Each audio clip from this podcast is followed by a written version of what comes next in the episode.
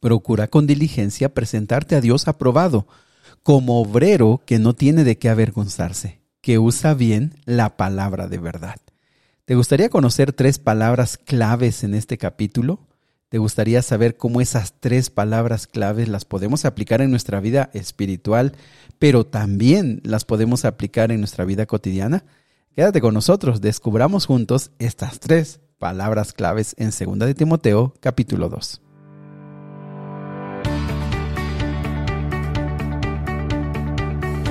Nuevamente bienvenidos amigos y amigas al plan Raivados por su palabra. Como ven, ya estamos muy cerca, ya estamos muy muy cerca. Bueno, claro que sí, todavía nos faltan varios días, pero a como comenzamos hace mucho tiempo, acuérdate, el Nuevo Testamento tiene 260 capítulos y nosotros hemos avanzado de una manera extraordinaria. Así que gracias a Dios aquí estamos. Y bueno, esta mañana quiero invitarte para que no vayas a cerrar este plan sin que hayas invitado a alguien. Así que este es el día para compartir con alguien, para invitar a alguien. Mira, compártele los temas que a ti te han ayudado más, el capítulo que a ti más te ha ayudado, compárteselo y vas a ver que alguien se va a interesar. Muy bien, pues vamos a la Biblia, 2 de Timoteo, capítulo número 2, que es el capítulo de hoy. Muy bien, este capítulo tiene tres palabras claves que me parece muy importante que podamos enfatizar. Versículo número uno, tú pues, hijo mío, esfuérzate en la gracia que es en Cristo Jesús. ¿Sabías que se han contado las veces en las que Pablo le dijo a Timoteo, esfuérzate? O, una, o un sinónimo. Mira, te lo leo en la otra versión. Timoteo, mi querido hijo, sé fuerte por medio de la gracia que Dios te da en Cristo Jesús. Sé fuerte o esfuérzate. Básicamente es el mismo mensaje, un, mensaje de esfuerzo, un mensaje de ánimo para Pablo, de, Pablo para Timoteo. Y es que se entiende, amigos, se entiende que Timoteo, aunque es una persona esforzada, es una persona que quiere hacer bien el trabajo, es el guía espiritual de la iglesia de Éfeso, es donde, donde Timoteo está recibiendo esta carta, parece que ese valor, parece que ese coraje, y no, no palabras en mal, en un sentido equivocado, sino valor, coraje, una determinación, parece que le faltan a Timoteo. Y mira, yo, yo quiero comentarte esto porque me parece que a veces hay personas que son cristianas y que a veces llegan a confundir algunas cualidades. Es decir, nosotros debemos ser, Jesús lo dijo, mansos y humildes de corazón. Excelente, eso Jesús mismo lo dijo. ¿Qué, podemos decir contra eso? Jesús mismo dijo, ¿verdad? Los mansos, los humildes, las personas que tienen, que son compasivas. Todas estas son características que nacen del amor de Dios en nuestros corazones.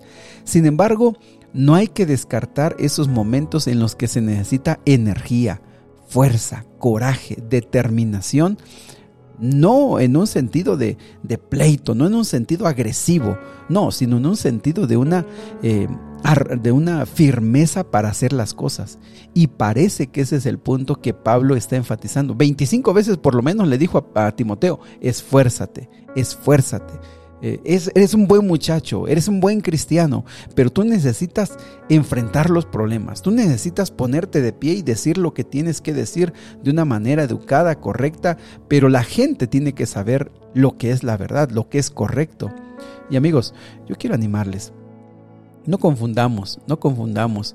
Eh, eh, los términos, ni confundamos las actitudes. Un cristiano debe ser, como Jesús le dijo, manso, humilde de corazón, sencillo, eh, una persona que tiene que tener mucha paciencia, pero también tiene que tener esa claridad cuando tiene que eh, ser firme, cuando tiene que ser, ponerse en pie, tiene que hablar, de hacerla de, de la mejor manera, tiene que ser fuerte, esforzado, valiente.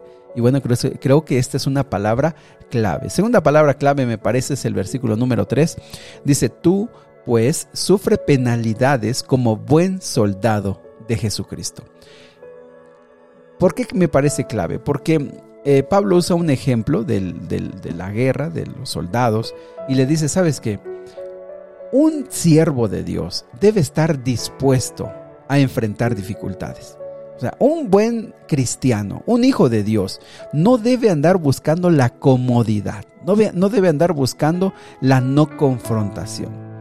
No estoy diciendo que busque el pleito, no estoy diciendo que busque y se ande... Eh, tirando ahí para que lo atropellen. No, lo que estamos viendo aquí, versículo número 3, es la decisión de a dónde me lleve el Señor y lo que yo tenga que enfrentar, no voy a estarme quejando, no voy a estar diciendo pobre de mí, mira cómo me ha ido mal. Y es que hay cristianos que da tristeza verlos. Siempre quejumbrosos, siempre les va mal, siempre están en problemas. Quizá porque les ha faltado esa decisión. ¿Sabes qué? Van a venir dificultades, vamos a enfrentarlas y con la ayuda de Dios vamos a salir adelante sufre penalidades como buen soldado de Jesucristo. Mira, y, esa idea se complementa en el versículo 4 eh, y 5 y 6. Dice, ninguno que milita se enreda en los negocios de la vida a fin de agradar a aquel que lo tomó por soldado. El soldado no se va a enredar en los negocios. Por su decisión de haber sido soldado, va a dejar, dejar cosas malas como rillas, riñas y pleitos que no son necesarios y va a dejar cosas buenas, cosas buenas como la familia. Ahora, yo no te estoy diciendo qué vas a dejar tú. Lo que debemos entender es que por ser cristianos hay una decisión. Vamos a pasar dificultades. Vamos a pasar, no sé, no sé qué tipo de dificultades. Pero estamos dispuestos a eso. Vamos adelante en el nombre del Señor. Tenemos la actitud de decir, Señor, contigo a donde vayamos. También pone en el versículo número 5 el, ejemplo del atleta. Dice, eh, el, el que lucha como atleta no es coronado, sino lucha legítimamente. Vean cómo es una decisión. Eh, los problemas no nos agarran por sorpresa, amigos.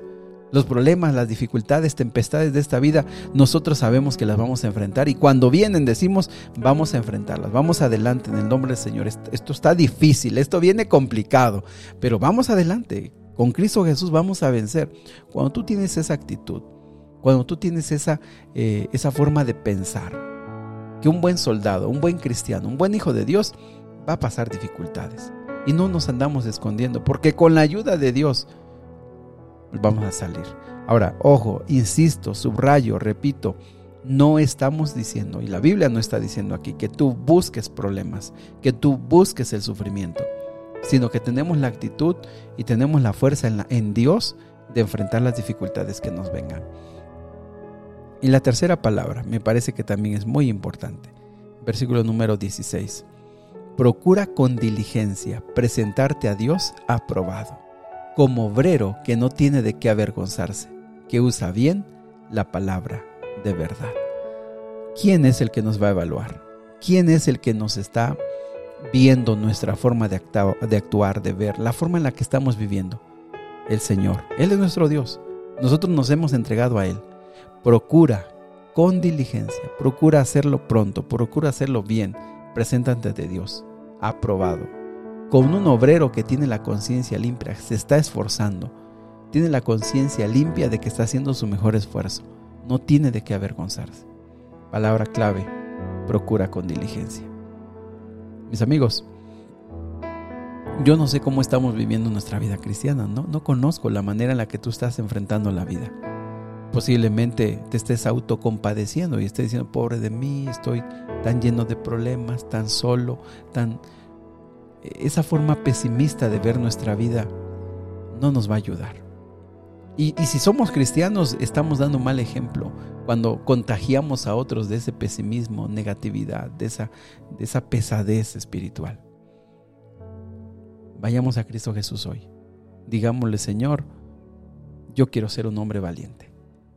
Yo quiero ser una persona dispuesta a ir a lo que tenga que enfrentar. Dame la fuerza, dame el coraje. Eh, me he compadecido toda la vida de mí, le he echado la culpa a otros, que otros son los culpables de la condición en la que yo estoy y, no me hago responsable de mi propia vida, de mis decisiones. Amigos, lean todo el capítulo y se van a dar cuenta cómo un padre está aconsejando a su hijo para que enfrente la vida, para que enfrente la vida con fuerza, con entusiasmo. Ese es un cristiano. Es un cristiano apacible, contento, lleno de gozo, humilde, sencillo, pero que tú no lo ves arrastrándose y quejándose y diciendo que el mundo está terrible. Es un hombre decidido, es una mujer decidida, va a salir adelante con la ayuda de Dios, es intrépido, toca las puertas y con seguridad pide y con seguridad trabaja y se esfuerza. ¿Por qué? Porque el Señor está con él. El Señor va con él. Que Dios te bendiga hoy. Si tú o yo necesitamos escuchar este capítulo, volvamos a leerlo. Volvamos a sentirnos que el Señor nos dice, esfuérzate, sé fuerte, enfrenta las, las situaciones con valentía. Yo te voy a pedir cuentas, tú estás trabajando para mí. Que Dios te bendiga. Si ahora mismo dices, híjoles, son palabras que yo no puedo hacer, me siento tan débil, me siento tan cansado, me siento tan frustrado, siento que yo ya no puedo más. No me lo digas a mí, no se lo digas a nadie, díselo al Señor. Dile al Señor, llora delante del Señor. Dile al Señor que tú ya no puedes más, dile que tú estás acabado. Pero una vez que termines de llorar, límpiate las lágrimas y levántate y sal al mundo, a enfrentar al mundo con la ayuda del Señor. Y el Señor que te ha visto llorar, que ha visto tus lágrimas, Él te llenará de una fuerza que tú no has conocido. Que Dios te bendiga. Te mando un fuerte abrazo. ¿Te gustaría que oráramos? Vamos a orar. Querido Dios y Padre, gracias porque este mensaje a, Timoteo llega también a nuestro corazón. Hay tantas cosas por hacer, hay tantos problemas que combatir, hay tantas deficiencias de carácter que tenemos que enfrentar, Señor. Tantas cosas que tenemos que poner en orden en nuestra vida. Y muchas veces hemos llegado a pensar, ya, ya estoy cansado, ya no soporto. Señor, este día queremos lucharlo con tu ayuda, con tu bendición y en tus manos. Ayúdanos a hacerlo. Ayúdanos a vivir hoy contigo como tú lo quieres. Escucha el ruego, Señor. Ve las lágrimas de aquel que te está diciendo que ya no puede más, que ya está cansado de luchar, que ya no tiene sueños, que sus metas se están acabando. Escúchalo, Señor. Y pon en él tu Santo Espíritu. Te lo pedimos en el nombre de Jesús. Amén. Que Dios me los bendiga, amigos. Yo no te conozco. No sé si lo que te he dicho de la reflexión de este capítulo te pueda sentir te puedas sentir mal, puedas sentir que te estoy golpeando. Yo no te conozco, pero el Espíritu Santo te conoce. Habla con Él y que Él pueda hacerte sentir la paz y la esperanza que tú necesitas.